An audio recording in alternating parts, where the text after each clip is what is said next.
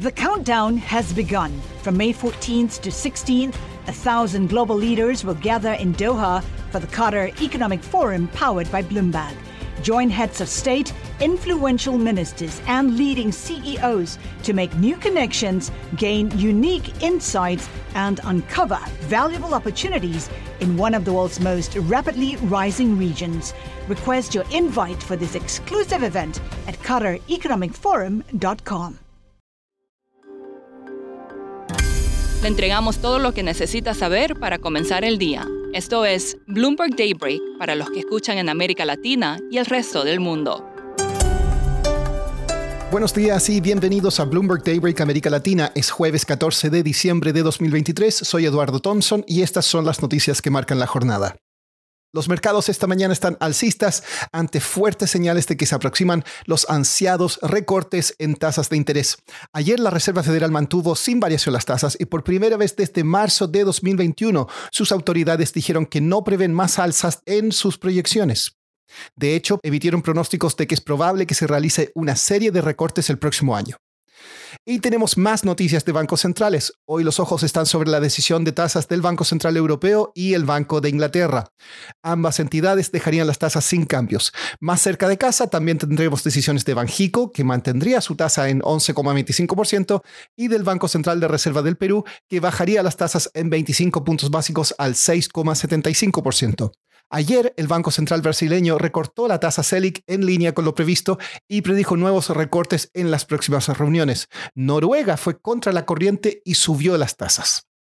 El mercado del crudo está débil. La Agencia Internacional de Energía dijo que el crecimiento de la demanda se está desacelerando y recortó su estimación de crecimiento en 400.000 barriles diarios para este trimestre. En política, Donald Trump superó a Joe Biden en Michigan en una encuesta de Bloomberg News Morning Consult. Ahora encabeza las preferencias en siete estados clave que decidirán las elecciones presidenciales del próximo año.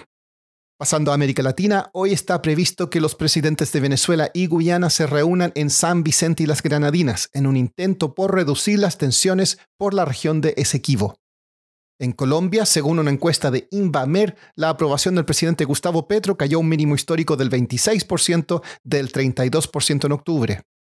En México, Santander Asset Management llegó a un acuerdo para comprar el negocio de gestión de activos y de fondos de inversión de BNP Paribas en el país. En Argentina, esta semana supimos del drástico plan económico que se propone implementar el recién asumido presidente Javier Milei. A la devaluación del peso del 54% y recortes de gasto se suman fines de subsidio y otras medidas.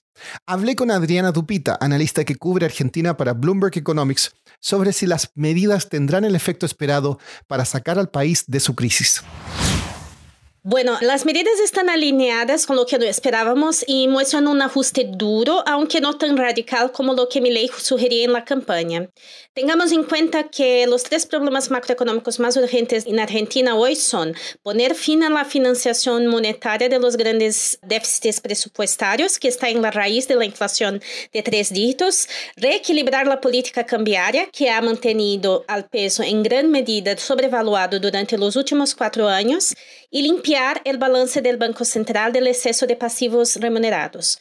Las medidas que fueron anunciadas hasta ahora las fiscales parecen uh, ser suficientes para cerrar el déficit presupuestario.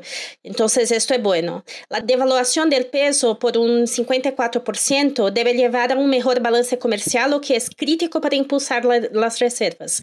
Y el rebaje de la tasa de interés que el Banco Central paga sobre los pases pasivos puede ayudar a mejorar su balance.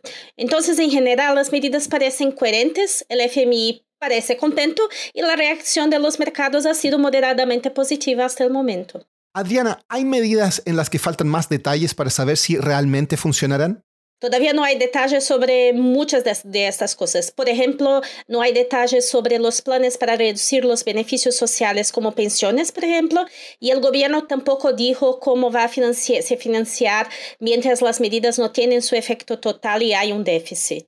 Tampoco se saben los detalles sobre los recortes de subsidios porque eso tiene un impacto sobre los precios, particularmente de transportes y de energía eléctrica. Entonces, no se sabe el impacto inflacionario.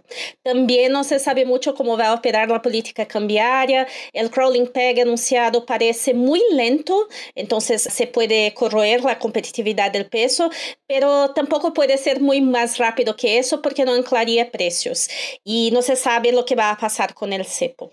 ¿Y cuáles son los riesgos para los planes económicos de Milei? Hay riesgos de ejecución, pero esos, esos están menores uh, ya que el equipo que lo conduce es experiente. Pero lo que aprenderemos en las próximas semanas y meses es cuánto apoyo popular y político tendrá mi ley para implementar estas medidas. La inflación aumentará a más del 20% mensual en diciembre y enero, por lo menos, debido a debilidad de la moneda y al recorte de los subsidios a electricidad y transporte.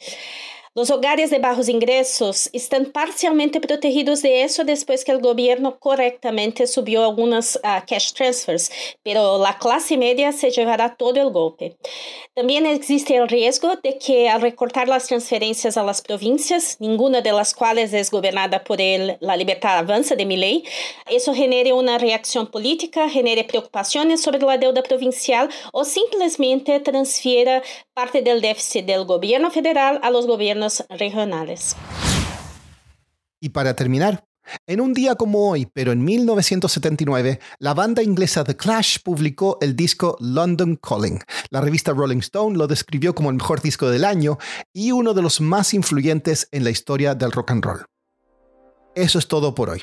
Para más información de Bloomberg News en español, los invito a suscribirse al newsletter 5 cosas para que inicien el día bien informados. El link está en la descripción del episodio. Soy Eduardo Thompson.